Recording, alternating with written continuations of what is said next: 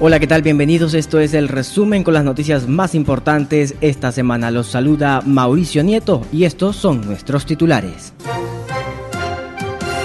Se intensifican las jornadas de protesta en Bolivia, al menos 3 muertos y 90 heridos dejan hasta el momento las manifestaciones.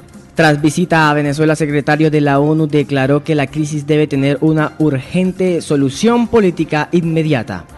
Renunció el ministro de Defensa Nacional, Guillermo Botero, tras destaparse una actuación militar contra disidentes de las FARC donde murieron ocho niños. Gobernador de Antioquia propone a EPM comprar hidroituango. Grupos ilegales decretan toque de queda a los resguardos indígenas. Esta semana empezó sustentación de solicitud para la creación de la región administrativa de planeación de la Amazonía en el sur del país. Fueron capturadas dos personas en el Putumayo con más de 624 millones de pesos. En Noticias Deportivas aparecen nuevas versiones sobre posible cambio de equipo de James Rodríguez. Y en Noticias de Actualidad, los Latin Grammy celebran 20 años galardonando la música latina. Noticias internacionales en el resumen de la semana.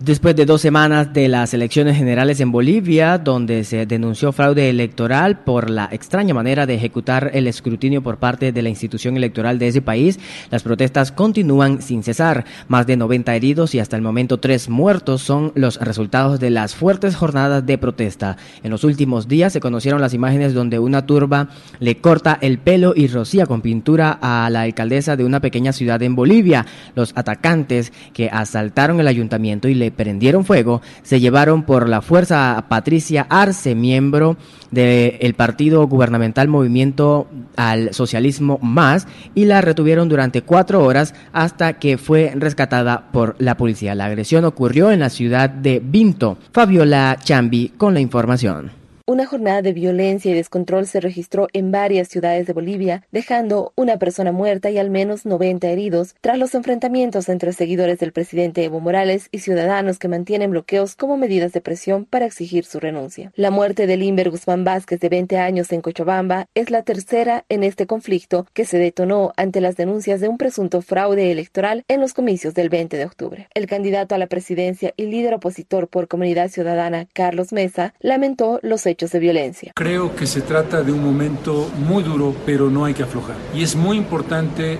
que ustedes, bajo el liderazgo de quienes están en la coordinación de la tarea de mantenerse en movilización permanente, midan la acción y midan la reacción. El presidente Evo Morales a través de su cuenta de Twitter llamó a la pacificación del país y lamentó el deceso de Limber Guzmán, a quien consideró una víctima inocente de la violencia promovida por grupos políticos. Los enfrentamientos se dieron en medio de fuertes críticas de la población a la policía, a quien exigen garantizar la seguridad. Nos han dejado Al pueblo nos dan la espalda. camionetas de policía les hemos dicho, nos están apedreando. Por otro lado, el presidente del Comité Cívico de Santa Cruz, Luis Fernando Camacho, arribó al aeropuerto de El Alto y fue escoltado por la policía para trasladarlo a la ciudad de La Paz en medio de enfrentamientos entre quienes lo apoyan y los afines al movimiento al socialismo. Camacho prevé entregarle el jueves a Evo Morales una carta de renuncia para que el presidente la firme.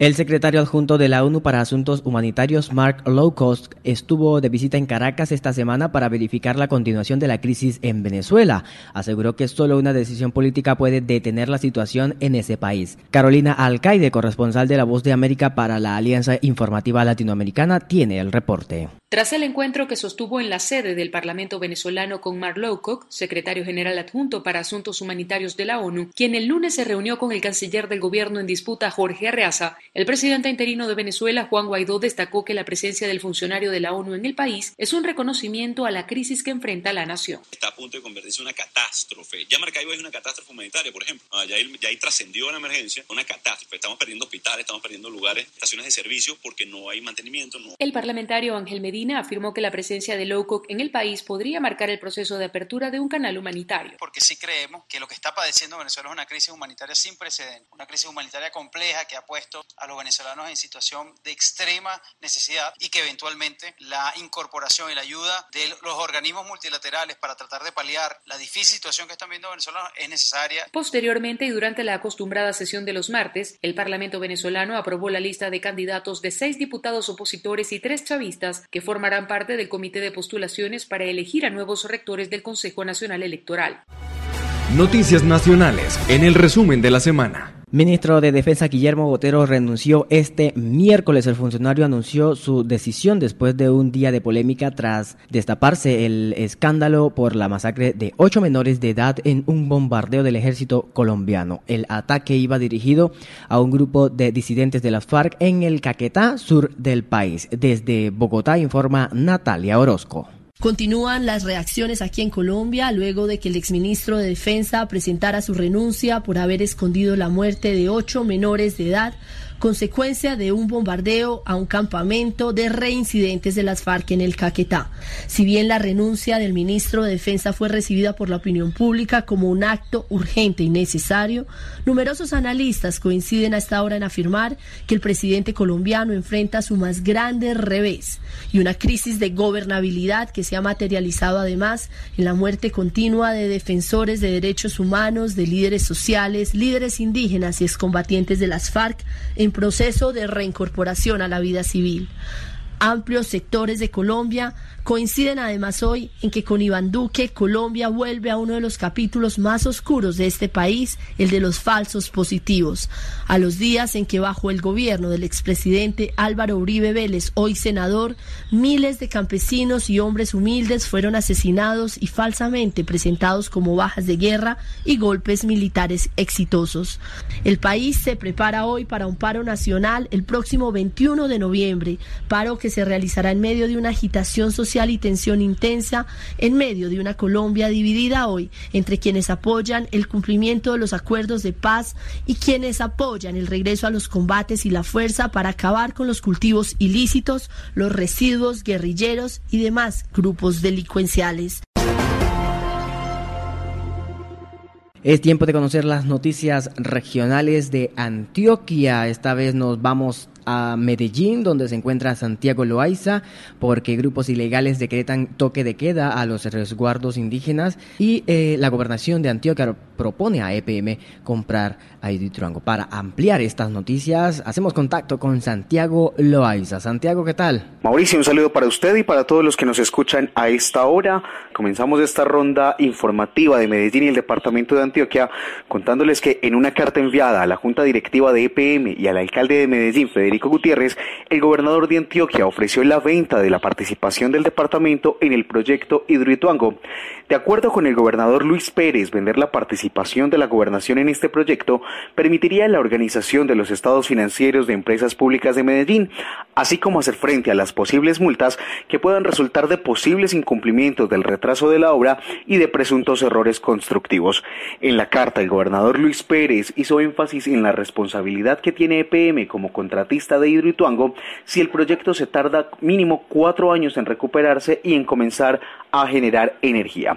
Esto fue lo que señaló el gobernador de Antioquia, Luis Pérez Gutiérrez. Yo le estoy presentando a EPM unas consideraciones estimadas, unas aproximaciones de unos gastos que están ya en vigencia y otros que vienen a futuro, unas multas que tienen que pagar por los errores constructivos y eso en un futuro puede afectar las finanzas de empresas públicas de Medellín. O sea, que tenemos que defender a empresas públicas de Medellín. Yo digo con razón que ni Medellín ni Antioquia se pueden pensar sin empresas públicas de Medellín. El gobernador indicó además que el pago de las acciones podría ser pactado con la entrega total o parcial de algunas hidroeléctricas que hoy están en funcionamiento y que sumadas a las que tiene el Departamento de Desarrollo IDEA darían pie a la creación de las empresas públicas de Antioquia que en asocio con EPM podría participar del mercado de producción y venta de energía. En la misiva, Pérez Gutiérrez advirtió que aplicar uno de los tipos de contratos suscritos para el proyecto hidroeléctrico, las cláusulas penales de apremio contra EPM como contratista podrían llegar a sumar hasta 450 millones de dólares. Y en otras noticias, voceros indígenas del Bajo Cauca y del Urabá antioqueño denunciaron que en la última semana grupos ilegales como el Clan del Golfo y los Caparros decretaron un toque de queda ilegal en esta zona del departamento de Antioquia. De acuerdo con los voceros, estos grupos estarían prohibiendo el tránsito de campesinos e indígenas en la vía pública a partir de las seis de la tarde. Al parecer, y por no acatar esta medida, fue asesinado la semana anterior un líder indígena de esta zona del país. Por el momento, esa es toda la información que tenemos desde el noroccidente del país. Sigan ustedes con más. Muchas gracias Santiago por toda la información. Ahora es tiempo de conocer las noticias regionales del sur del país con Mónica Delgado Legarda. Ella se encuentra en Mocoa y nos va a brindar desde esta semana todas las noticias del Putumayo y de esta región sur de Colombia. Hola Mauricio, pues te cuento que el pasado 6 de noviembre, en desarrollo del plan choque El que la hace la paga, construyendo seguridad, la Policía Nacional de todos los colombianos logró en vías del Putumayo la captura en flagrancia de dos hombres por el delito de enriquecimiento ilícito. La acción policial se desarrolló en el kilómetro 67 de la vía Mocoa-Pitalito, a la altura corregimiento de San Juan Villalobos, lugar en donde los uniformados adscritos a la seccional de tránsito y transportes del cuadrante vial 4, mediante planes de registro, control y verificación de antecedentes a personas y vehículos, proceden a realizar el registro a un vehículo tipo bus. Al notar el nerviosismo del conductor y su ayudante, se hace más riguroso el procedimiento, logrando la localización en el bus la suma de 624.950.000 en billetes de 50 mil y 100 mil, motivo por el cual estas dos personas son capturadas por el delito de enriquecimiento ilícito. La Policía Nacional del Putumayo invita a la comunidad en general a denunciar cualquier hecho delictivo que afecte la convivencia y seguridad ciudadana. En el Senado de la República, la gobernadora del Putumayo, Sorrel Aroca, y sus homólogos de Caquetá, Guaviare y Guainía presentan ante la Comisión de Ordenamiento Territorial la primera audiencia de sustentación para la solicitud de concepto favorable para la creación de la región administrativa de planificación de la Amazonía, que promueve un modelo de Estado descentralizado y autónomo en sus territorios, que también permite aunar esfuerzos para gestionar recursos y proyectos que generen gran impacto en la región. Noticias deportivas en el resumen de la semana. Mientras James Rodríguez se recupera de su molestia física que no le ha permitido entrenarse en forma en el Real Madrid, este jueves comenzaron a salir noticias sobre su posible cambio de equipo en el mercado europeo en enero. Esta vez fue el medio The Sun de Inglaterra, el que publicó que James abandonará el equipo blanco en enero del año siguiente y que varios clubes ingleses lo pretenden. Manchester United, que no logró traer a un mediocampista este verano después de pretender a Bruno Fernández y Christian Eriksen, es nombrado como el destino más posible, dice el medio inglés The Sun. El medio vuelve a tocar el tema de la posible llegada de Pogba al cuadro español y menciona un posible acuerdo para el intercambio. Además, informa que Arsenal y Chelsea serían los otros clubes ingleses interesados en el volante.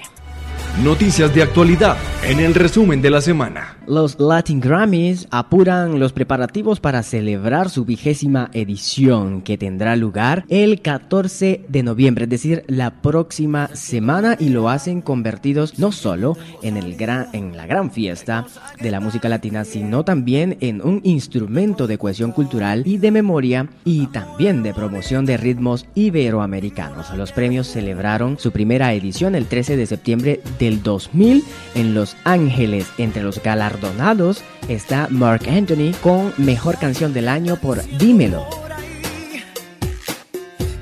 Y los artistas mexicanos Maná con Corazón Espinado. A lo largo de los años, destacan artistas como Calle 13 que llevan 22 premios en su nombre y además 24 gramófonos. Estos premios también han reconocido la música nacional de talla como Shakira y Carlos Vive. La próxima semana espera toda la información con los detalles de la gala de los Grammy Latinos.